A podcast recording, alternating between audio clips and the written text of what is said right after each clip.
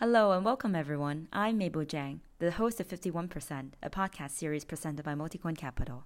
This show is exploration of blockchain's rapid development across Asia, with a particular focus on perspectives, communities, and operators based in China. My goal is to bring Eastern perspective to West and Western perspective to East, so we can better understand the crypto's unique market structure and how these distinct communities think and operate. This podcast will feature a mix of English and Chinese discussions. The language you're hearing now will be the language I use for the rest of the podcast. Stay up to date with my latest episode by subscribing to this podcast. Thank you for listening. Mabel Jiang is a principal at Multicoin Capital. All opinions expressed by Mabel or other podcast guests are solely their opinion and do not represent the opinions of Multicoin Capital in any way.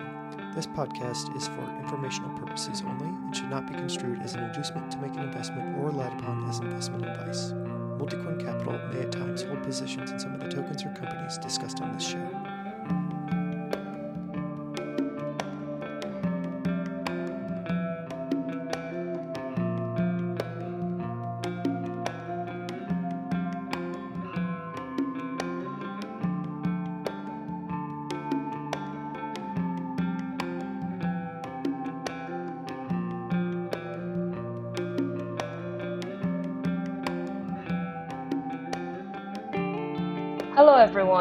Back to 51%. I'm your host, Mabel Jiang.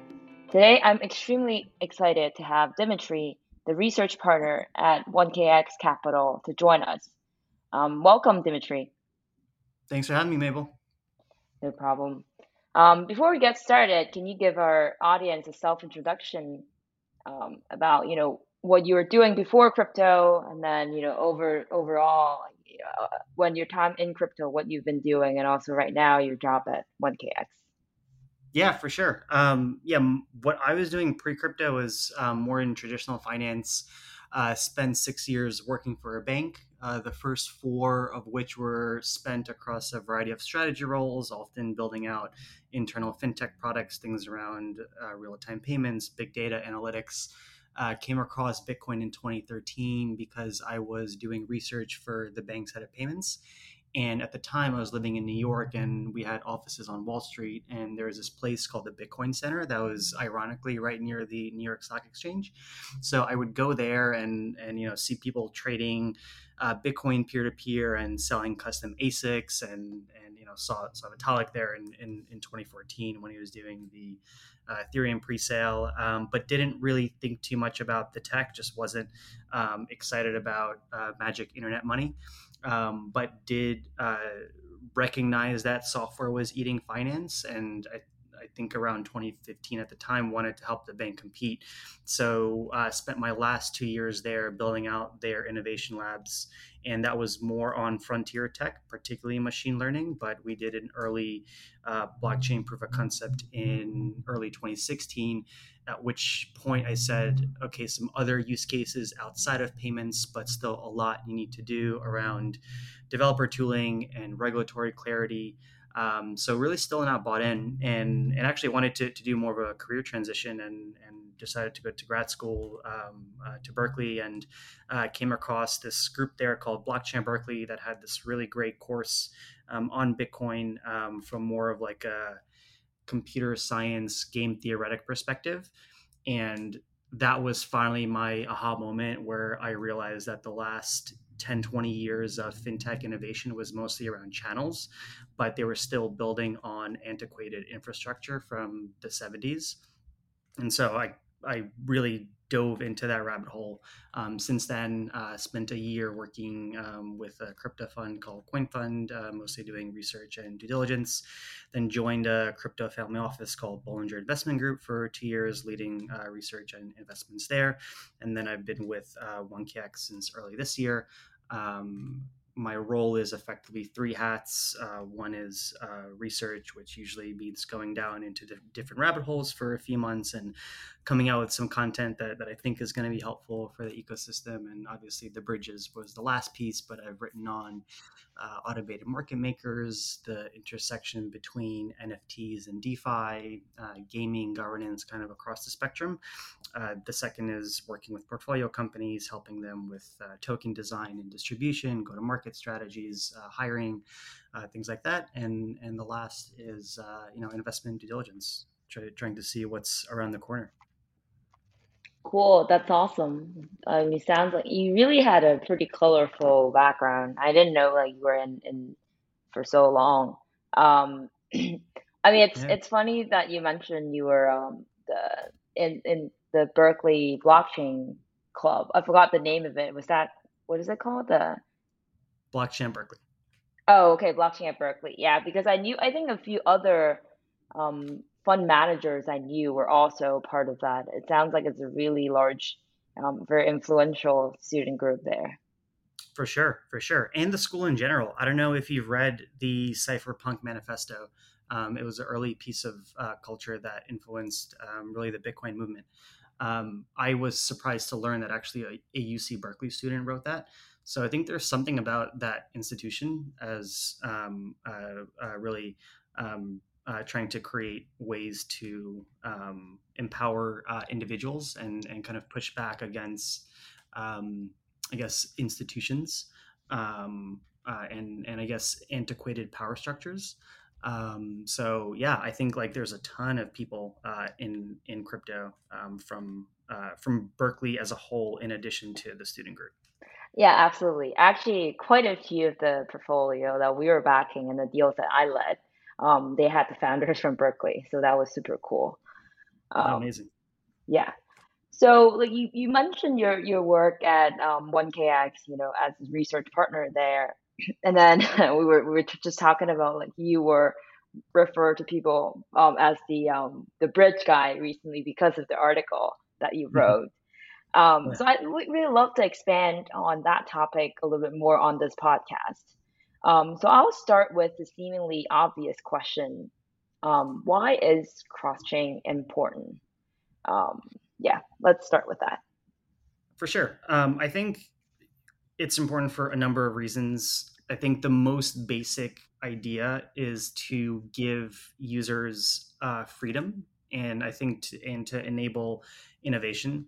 Um, I think the space in general has a lot of um, uh, maximal maximalism, and I think there is so much of a design choice between creating these state machines that I personally do not believe that you could have one that uh, does it all, and that cuts across different areas.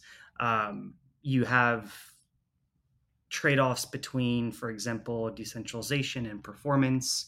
You have um, certain performance uh, attributes or certain applications that you could optimize your entire uh, structure for.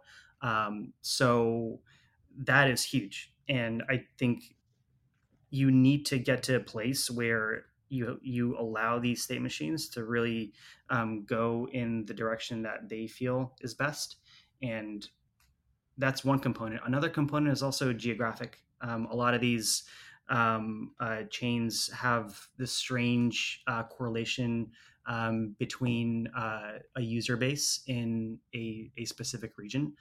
Um, so I think just that, you know, I almost look at it as languages um, and the network effects that languages have, and and you tend to have these emergent countries, um, and I, I think you need a way to give you both users and uh, developers a way to uh, really travel between uh, uh, different countries. Um, so so that's kind of really high level um, how I look at that. So uh, like very practically, that could mean being able to port assets um, uh, and and giving users the choice to to uh, to um, define which assets they want to hold on which chains uh, gives them access to different applications on each chain because you need those assets. Uh, for developers i think it unlocks a lot of interesting use cases that um, that you could be doing um, once you have access to these different uh, applications. Um, so I, I, I think it's broadly great for uh, for the space. And um, you know i think like cosmos and polkadot had this vision a long time ago but I think they also um, got the order of operations a bit um, uh, uh, backwards, where I think um, you you needed uh, some use case.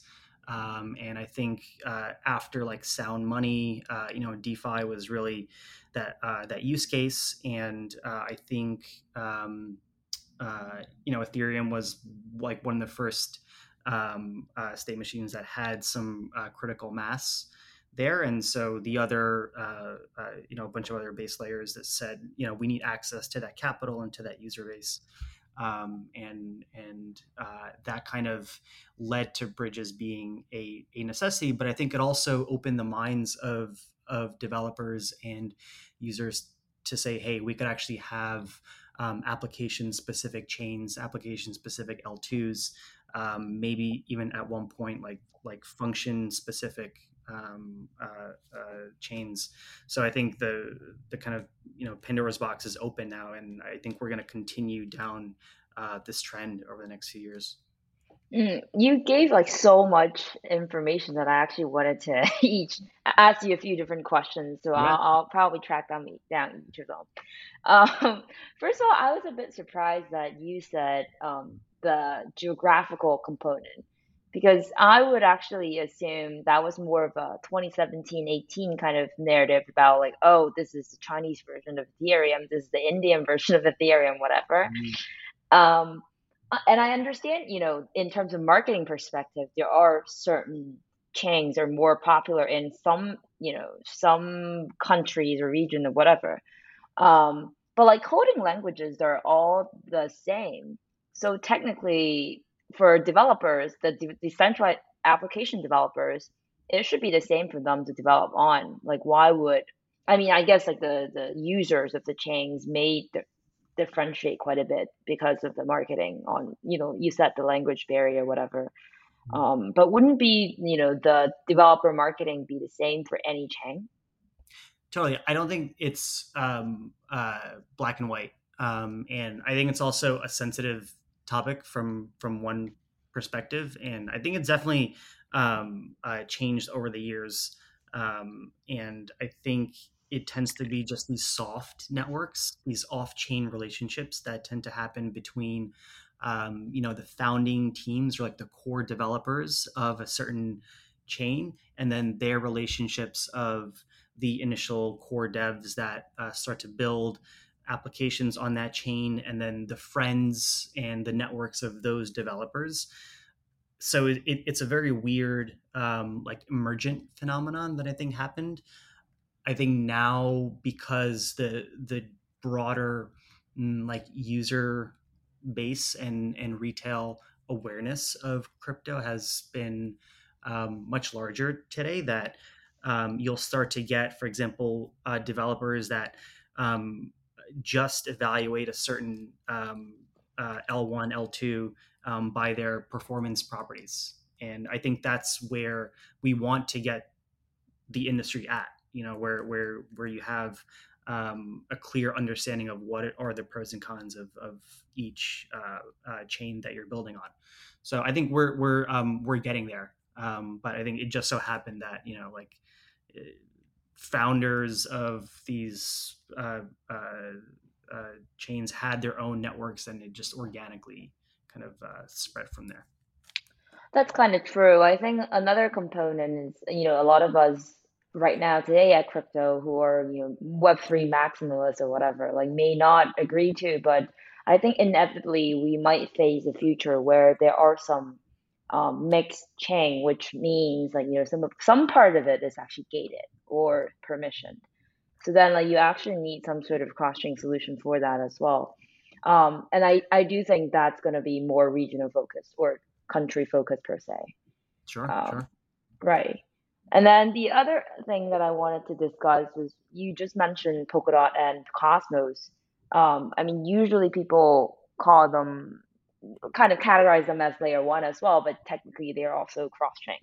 So I wanted to ask you about um, Polkadot more specifically um, because like you know they've been using this parachain structure, um, talking about this for for a long time, and then um, it's more kind of you can categorize that as like a sharding design.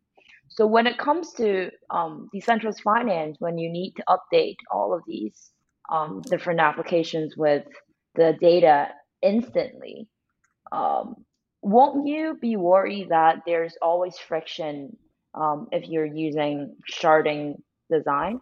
Or, or how are you thinking about the use case? Maybe you, your answer is that you know the the pair the cross parachain you know communication doesn't have to be anything related to finance. It could just be you know something else like the, the actual applications. I'm just curious like what you what your take on this one.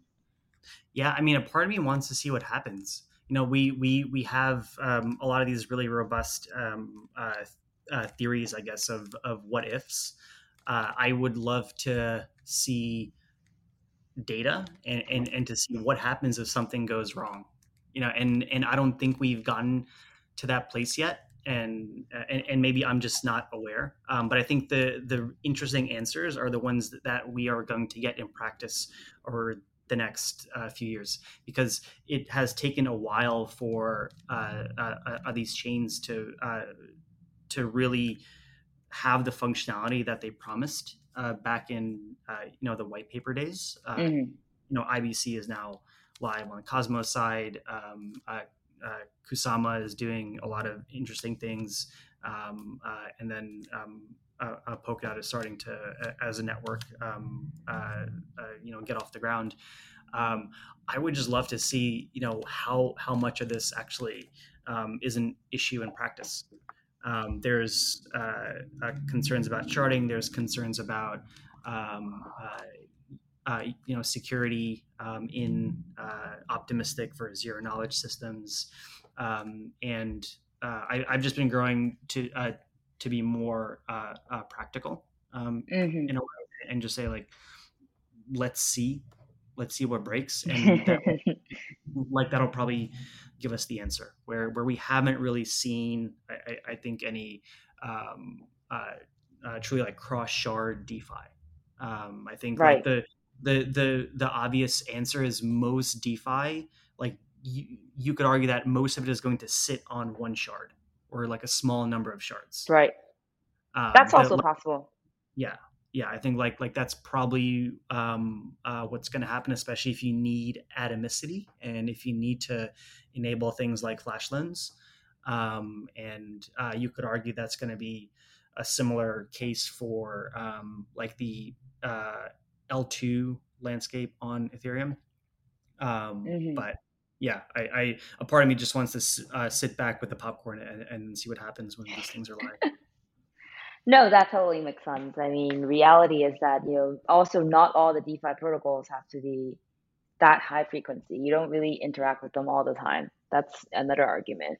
So mm-hmm. um, I think it, uh, we'll, we'll see. I think that's probably the panacea answer for, for this kind of questions.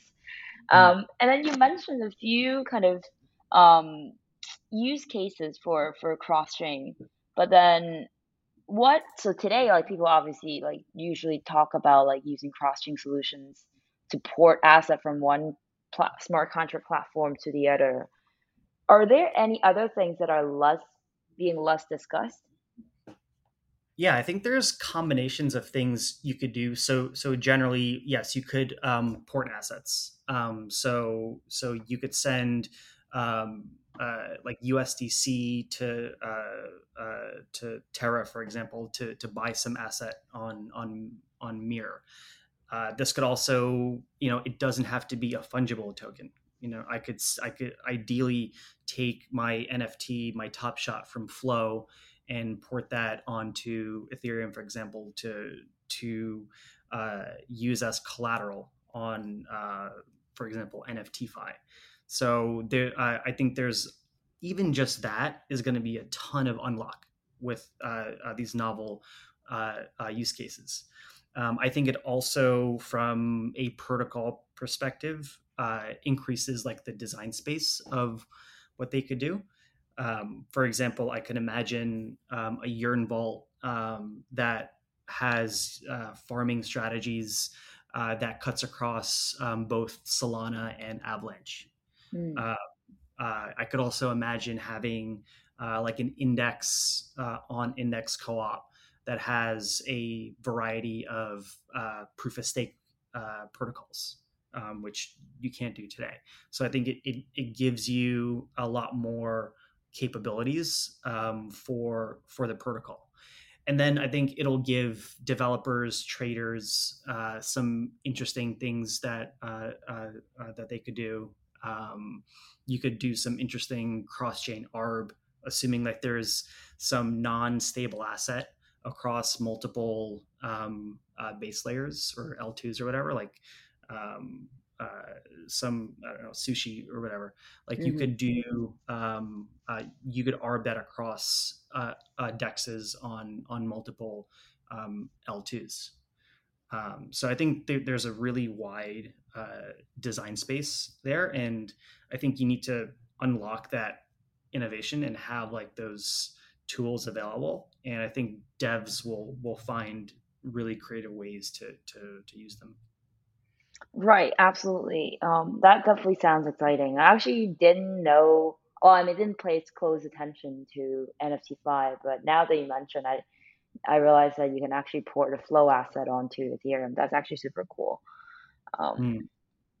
Yeah. So in in the article, you actually broke down the bridges into a few categories, you know, from different angles. I actually really like the way you do it. It's like you know horizontally and vertically and whatnot. Um, mm-hmm. And I think crypto is always about the design of different uh, infrastructure is always about trade offs. So, um, what are some of the angles that you anal- um, you categorize these bridges, and then maybe you can walk us through the trade offs among these categories? Yeah, totally. So you have a couple of ways to to look at it. I think overall, there's also a caveat that says there are things that do not fit perfectly into these, and it's really some form of a mental framework to help uh, uh, uh, bucket them. But there's a lot of uh, exceptions here, and I've had teams, you know, yell at me after I publish this, saying like, "No, like this is wrong, like wrong bucket because uh, X, Y, and Z," and and and, and so I, I, you know, can't avoid getting people upset, but I I try to find some some middle ground. Mm-hmm. Um, but in general, you know, one angle is actually like what kind of um, bridge is this? Like, like what's the type of bridge?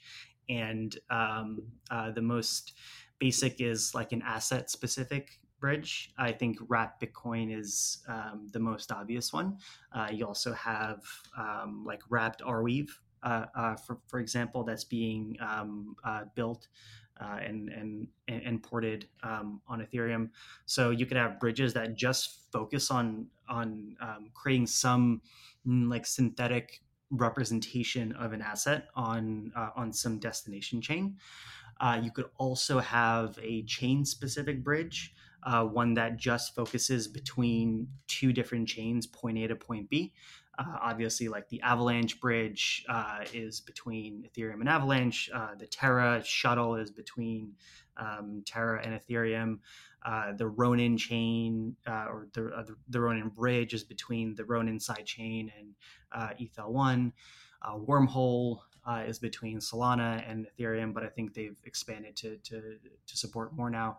Um, so that's another flavor. Uh, a third is application specific, where the the bridge is the application in a way. So so when you think about the uh, compound chain, I guess they're calling it uh, gateway. Um, mm-hmm. You're enabling um, uh, users to use other L1 assets as collateral, um, and and them using the application is by nature using the bridge. So it just like it it, it does one thing, um, and and that's the use case. Um, and you could argue like Thorchain is something similar, but for asset exchange. So so like it just does um, one thing that um, uh, it's meant to do. Um, and then the last is um, something more generalized. Um, uh, uh, this, for example, could cut across um, uh, multiple uh, base layers and it could do some mix of asset transfer, potentially like minting assets or carrying general state. Um, so it potentially like, like a catch-all term. Um, so things like Connext um, that could do that's really good at like asset transfer, um, uh, particularly across t- today like multiple EVM chains uh, or um, IBC um, uh, that uh, that is used um, primarily within Cosmos today, but there's um, uh, ways to to support um, IBC um, from other base layers. So I think like that's that's one lens, right? Um, there's another lens that looks at like what is the um, validation mechanism of these bridges, uh, like basically like how is this thing actually bridged? Um, and like the three flavors there um, one i call is you know some external validator set. Um, and uh, this is usually uh, like some group of nodes that are staring at some like inbox on on some source chain. And then each of these nodes they agree on whether uh, some action happened uh, or some asset was sent by some address uh, into that uh, inbox. And based on that, um, they are going to take some action on a destination chain. So you're uh, you're relying on this like external party to really verify what's going on um, between two chains. So by nature, um, your security is defined by that validator set and the big trade off there is it's usually going to be uh, less secure than uh, the source and destination chain that you're bridging. Um, but it also gives you a lot of flexibility in in the kinds of things uh, effectively like these validators could do. Um, so that's one bucket. That's probably the most popular um, one that um, we're seeing today. Also, probably because it's like the easiest to to to implement. Um, the uh, the second um, is uh, like a light client uh, uh, system, and um, that is effectively a system where each um, uh, you have contracts that natively verify um, block headers uh, of of the two chains that they're bridging. So, for example, if you have um, if you're trying to bridge Polkadot and Cosmos, for example, you would have a Polkadot light client running on Cosmos um, and a Cosmos light client running on Polkadot, and they would each natively verify um, uh, uh, the block headers. And uh, the benefit there is uh, you are uh, you're relying on um, the security of the underlying chains. So there, like there's not really any trust assumptions here. It's a really safe way to uh, to do bridging. Um, but it's also really expensive to do that verification, and these things are super hard to build. Um, so, so it tends to take a long time to uh, uh, to support um, uh, other uh, consensus mechanism uh, and other uh, signature schemes. Um, and then the third bucket I call a liquidity network. Um, this is really just like an off-chain uh, uh, system um, that has uh, uh, parties that hold liquidity or hold some inventory of assets between the chains that they're trying to bridge. Um, and, and, then you effectively have like some some way to to do like an off-chain um, uh, exchange of these assets, but with uh, guarantees of layer one equivalent security um, due to dispute mechanisms and things like that. So it's generally also like a very safe way of bridging, um, but it's sort of limited in the things you could do because it like it's basically good at um, uh, just exchanging assets, and it's more difficult for uh, for it to do more robust things like it can't mint um, some synthetic asset on some destination chain. Um, so those are like the three main buckets there. And I think a last way I cut cut it is by um, uh, the trust model itself. And um, this is probably like more contentious here, and and I think like there are teams that will argue otherwise. Um, but like it, it's you know everything's on a spectrum. Um, there's like tr- trusted on one side, trustless on the other. I define uh, trustless by generally the security is equivalent to uh, uh, to uh, the the base layers that you're bridging. Um, trusted uh, is that you're relying on um, validators to behave correctly, and there are arguments that say, you know, like they they have their reputation at stake. You know, like like they would never do something bad because their uh, their their names are known in public. Um, and, and, then from that trusted system, there's ways to to do better. I guess um, you could have these uh, usually validators or some actor um, bond some token, um, either uh, some native token or, or, or, or another asset, and um, that bond if they misbehave or they just make a mistake they get slashed and um, from there there's another layer i guess where um, what happens to those funds that get slashed and i consider it to be an insured model if the slashed funds potentially go to the users as well so that's like another layer of of safety um, so I know like that was a lot of ca- uh, categorizations, um, and uh, there's a ton of nuance there. But um, yeah, that's that's broadly how I view it. Great. Well, I, I was gonna say like for people who uh, didn't want to take notes, you can actually go visit um, Dimitri's work. I think like the, they are actually very well summarized in, in the article. Yeah, I would also assume that the the the ones that get most um, kind of uh, what, what do you call it? The con- content is pro- contention is probably the the ones like how you did this categorize the trusted versus insured versus bonded versus trustless. I think that was it for right. I um I don't have it in front of me. Mm-hmm. Um, yep. yeah. So I I think you know this is kind of interesting. Is like you know when it comes to um the the, the I think Thorchain you categorize that as um insured model. Yeah. Right. Um, and then like I think most of these um, insured ones, they actually had quite a bit of um, challenges in the past. You know, things like the the hacks and stuff. So I actually wanted to you know dive slightly deeper into um, you know this specific area and and kind of just ask you like maybe you can chat a little more about you know those hacks that these specific types of cross-chain bridges had in the past and what were some of the major reasons for these because you did mention that they are really ex- extremely hard to build totally i mean in general i i think that users are probably going to lose uh, more money in cross-chain bridges uh, over the next few, few years than um, defi like by in order magnitude because mm-hmm. um, these are um, uh, things that deal with distributed systems and cryptography, and and there's a, a much bigger um, attack vector uh, or like attack attack surface there.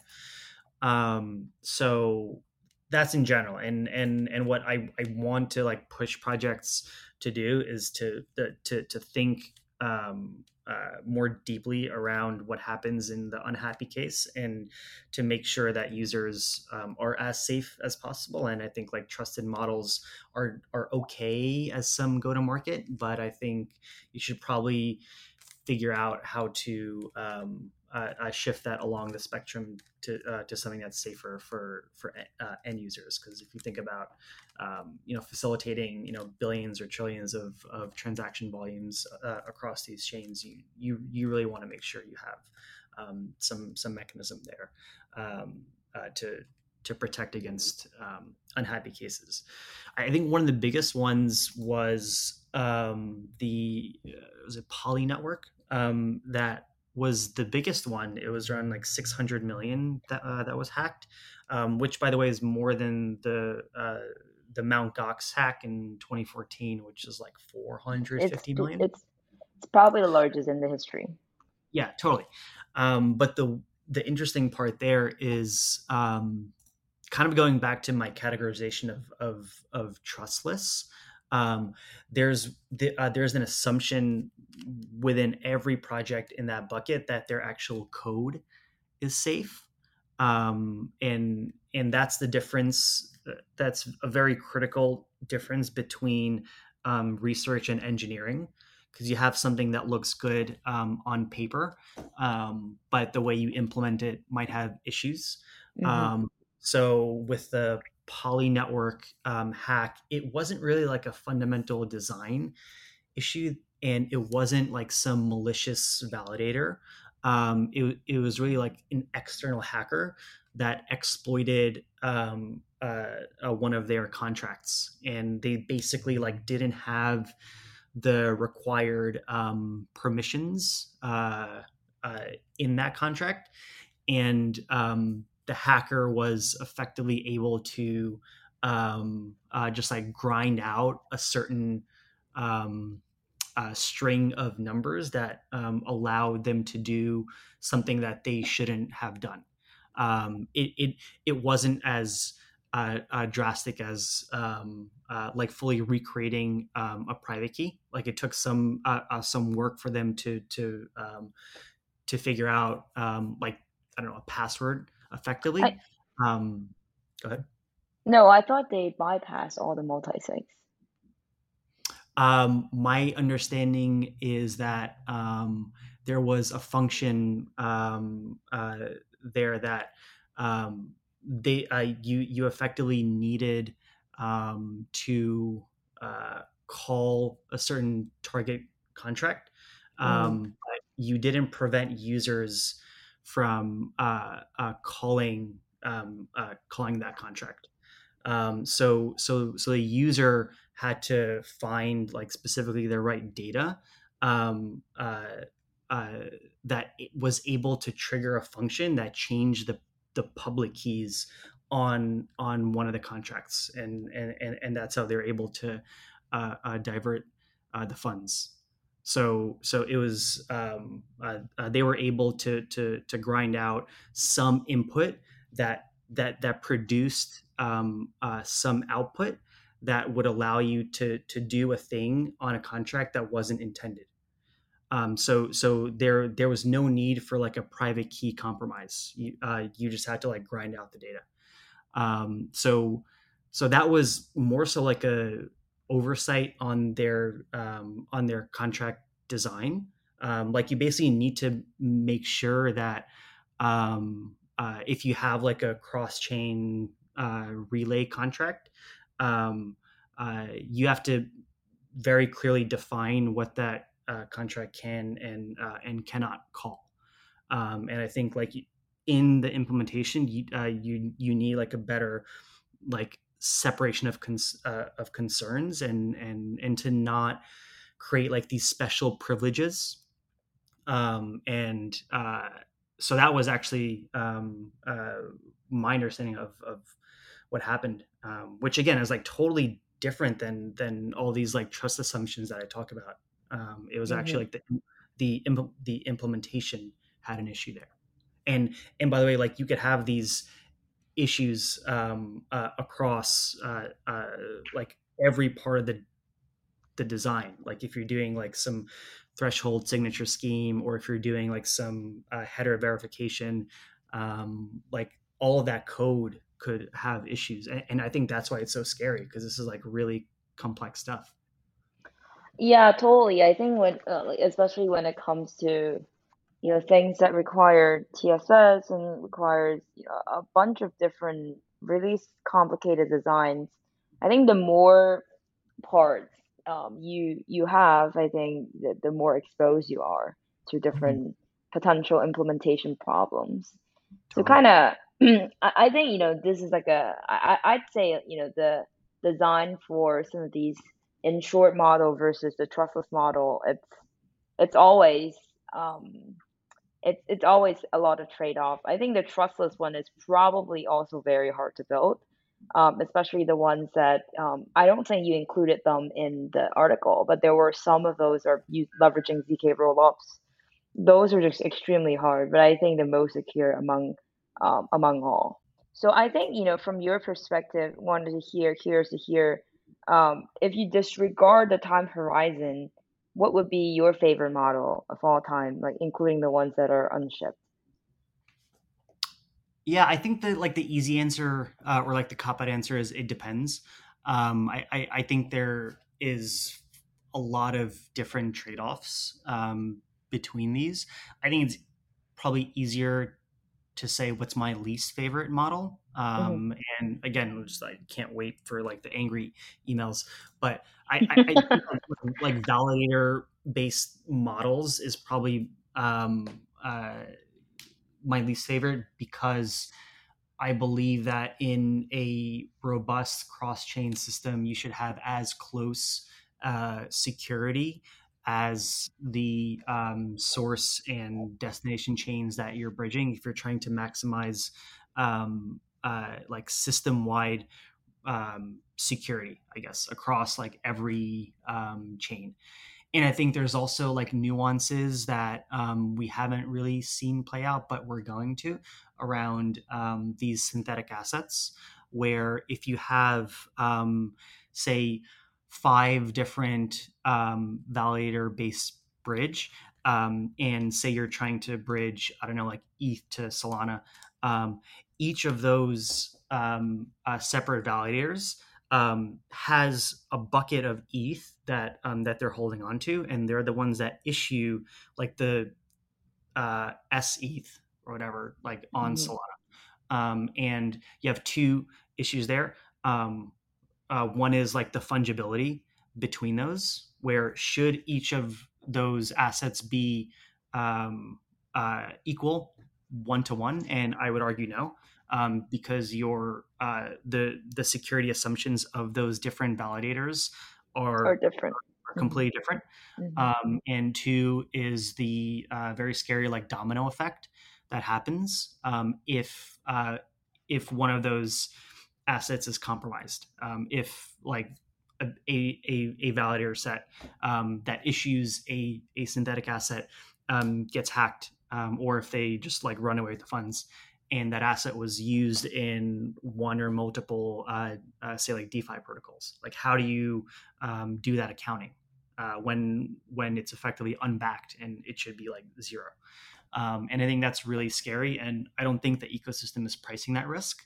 And ironically, like in like with, with the like the housing crisis or like the subprime mortgage crisis in the U.S., it was um, uh, mispriced risk because of um, a lack of transparency in in in what was happening in those um, uh, uh, securities, and now we're we might risk if there's enough of these like like synthetic assets, a similar thing where we're mispricing um, risk again, um, but it's not really like it's due to a different thing. Um, so I think that has like a lot of negative externalities. So that's probably the one I I like the least.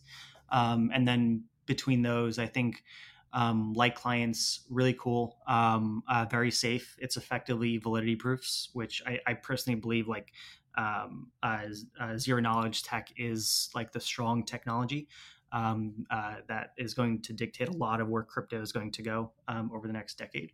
Um, so I think like that um, uh, those kind of security guarantees are are really great. Um, uh, but you know, it's like these things take a really long time to develop. exactly. They're really expensive to verify, and um, if you're trying to do um, uh, like no hops between chains, then or like like one hop, one to one communication effectively, like that's going to take a super long time to build out.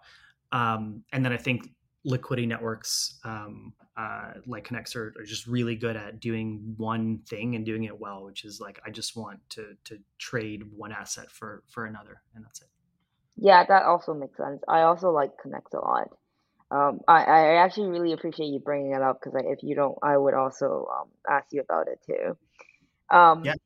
Yeah, so like there's uh it's like a red ocean right now for all of these cross-chain solutions. I, I think I very much agree with you. I think it's it's pretty pivotal for these um, different solutions trying to find the way like they kind of stand out like you know for Connext your point you know they're just trying to do one thing and do it well um, and then like for some of the other ones i think for the ones that you mentioned the zk ones um, even just running a server would take a long time so like sometimes i really think these teams would have to have a lot of um, perseverance and believe in what they're doing because it not only costs them time but also costs a lot of money for all of these to, to you know be able to see it, um, see the future fruits of it. Um, so from your perspective, um, how can one differentiate itself among its peers and if they're in the same categories? And or like you know for for the peers that are you know doing different things say like you know liquidity network like Connext or maybe solution like Thorchain where they actually have a DEX itself or you know maybe the um, quote unquote Oracle service network like um, Layer Zero. How do you see um, their go to market strategy would be differentiating?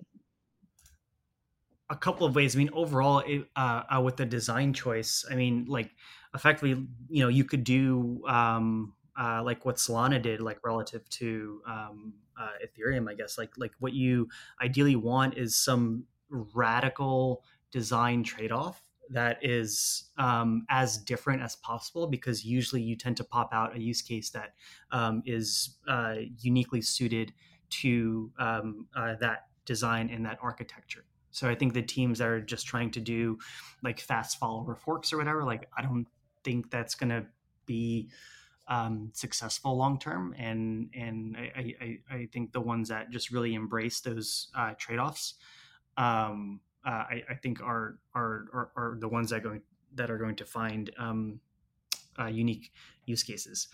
Outside of that, like go to market wise, um, I think the lowest hanging fruit for um, a lot of these bridges is to support um, all EVM chains first, um, because that is where we've seen um, a pretty interesting uh, uh, network effect around um, uh, Solidity and and EVM. Um, so it's pretty um, easy for developers to just copy and paste uh, most of their code, and so there uh, there's usually like a ton of uh, demand to, to, to go across like BSC and Polygon, for example. Um, I think the next step is to support untapped corridors um, where like that's the obvious one because it's easy but what can you do that's really hard to build? Um, like can you do um, uh, like zk sync to solana? Like like that would be really interesting. Or um, like terra to um, uh, moonbeam right? Like like things that um, enable uh, new corridors that uh, uh, that don't exist i, I think is going to be uh, really interesting I think the last part is you support um, new kinds of assets. Like I actually haven't seen any robust um, NFT bridges, um, and I think that's going to be uh, uh, really important. Um, like Rarible has launched on Ethereum, Tezos, and Flow. Um, so so how can they uh, leverage some NFT bridge that allows a user from one front end to be able to access inventory across multiple um, uh, base layers. Um, so I think like that part um, uh, is going to be really cool. Um, uh, it's also difficult, um, but I think like those three are probably good ways to to to differentiate interesting that you said you know EVM first because I felt like everybody was gonna do will do that first, and then that doesn't really provide any differentiation. But I guess like your point is about like capturing the largest volume from all of these chains because probably that you know all of these EVM combined they do have the majority of the activities. Yes, and you could do like within that again like specific uh, design trade offs, like things that you're good at, like only um, like being really good at bridging um, or uh, uh, like minting synthetic assets across, or um, being able to um, uh, support really high uh, value transactions in uh, in a safe way. Um, I think a lot of that, mm, like I don't want to call it like table stakes. Like like you could have a really successful um, bridge. I think as long as you um, connect high demand corridors. Like if you assume that there's a lot, um, which so I've been seeing like a lot of organic traction on other L1s like um, uh, Solana, Avalanche, um, and uh, I guess like Fantom, I think is now one. So mm-hmm. if you're able to like bridge those three, um, uh, I, I, think that would be really cool. Um, uh, and and and and and maybe it's um, not like it's more so dependent on um, uh, like the corridor itself and how much uh, uh, usage there is um, uh, in each one of those ecosystems. And and like the analogy is, uh, you know, your um, uh, like you're booking a flight uh, and, and and and you have like different airplane hubs um, uh, airports in different cities and uh, if you're a new airline company the uh, you, uh, you, might want to support um, the largest cities first. Like maybe you start off with new york and london um, and um, then you might do uh, like smaller cities after that. So like that's one go to market as well. Uh, but there's different uh, uh, go to markets. Um, like I think it was maybe Ryanair um, uh, or, or, or another um, uh, maybe Southwest, um, where their strategy was to launch in um, uh, cheaper airports, like just outside large cities, um, and that's how they were able to really reduce the costs of of those flights, and and and they became like the low cost leaders. Um, so that's probably like another uh, uh, go to market. Um, but yeah, I think it's like up to the teams to to to figure out like where there is demand and and and kind of what's being um, underserved. Totally. I'd like to wrap this conversation um, with something slightly different. It's actually not that different. I mean, we've been talking about a lot of the L1s, but then I think a lot of people also care about the liquidity fragmentation of L2. I, I guess like that's also part of the reason why you guys invested in Connext. Um, what's what's your view on the L2's competition playing out? Yeah, I think uh, there, there's uh, a spectrum of controversial views. I guess if um, if you are uh, uh a believer of of zero knowledge technologies, then then um, you're probably more bullish on like a Starkware or a zk Sync as being like the most um, uh, robust and safe solution. Um, uh, if you um, uh, if if you believe that a a sufficiently robust um, so let me rephrase there is also um, an argument to be made that with a sufficiently robust bridge, every L1 becomes a sidechain or L2 of every other L1, if that makes sense. Mm-hmm. Um, and and and and the uh, the bear case for ETH tethered L2s is that you um, like most users like don't really care about um, uh, uh, security uh, and they need like good enough security for um, for most of those use cases. Um, I, I, personally believe that there's going to be um, uh, still continuing demand for um, ETH level security um, for a lot of like the DeFi um, uh, applications, and I think you could also have uh, kind of like application specific L2s uh, or sidechains, like what Ronin is doing with Axie. So I personally don't think there's ever going to be like a canonical L2. I think there's going to be many.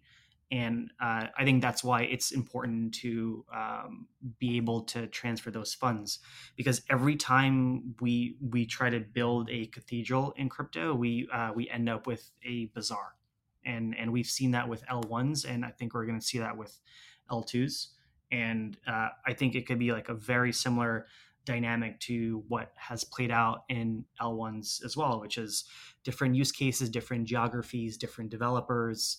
Um, and I, I, I think uh, you almost need to expect that and, and, to kind of skate to where the puck is going there and to not try to win uh, like some battle to to say like like I am going to be like the best L2 with 99% of activity here. Um, uh, it's more so saying like how can we enable choice for um, uh, uh, for you know application developers and users and and facilitate that choice got it i really like the metaphor for the cathedral versus the bazaar that's that's amazing um, yeah. well i think you know what the summary of what you're saying about the spectrums you know what people kind of emphasize on actually you know, inspired me quite a bit i didn't think of this in this way in the past um, but I think you're probably right in, in some to some extent. I mean, I think you know for some of the it's it's not going to be a lot of them because at the end, you know, the ones that aren't differentiating that much, um, with slight um, slightly similar kind of a security assumption and whatnot are just you know you'll probably just only have one of them surviving.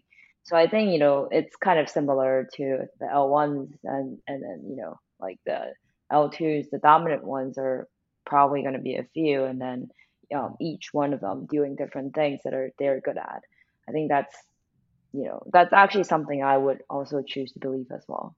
Yeah, yeah, totally. And you know, like the caveat is there are always power laws to all of this stuff. So, like, yes, there there will be multiple, but I also think it's reasonable to say that there will be a it, like the majority is going to be in a relatively small number, um, and and that right, right, right is due to you know liquidity moats, um, uh, uh, for example, or um, uh, you know integrations and things like that. Um, so there's always like the um, uh, uh, the balance there, but I think over time it does like tend towards entropy, effectively. I agree. Cool. Thank you so much for joining us today. This is really inspiring conversation. Thank you, Dimitri. Yeah, for sure. Thanks for having me. Cool.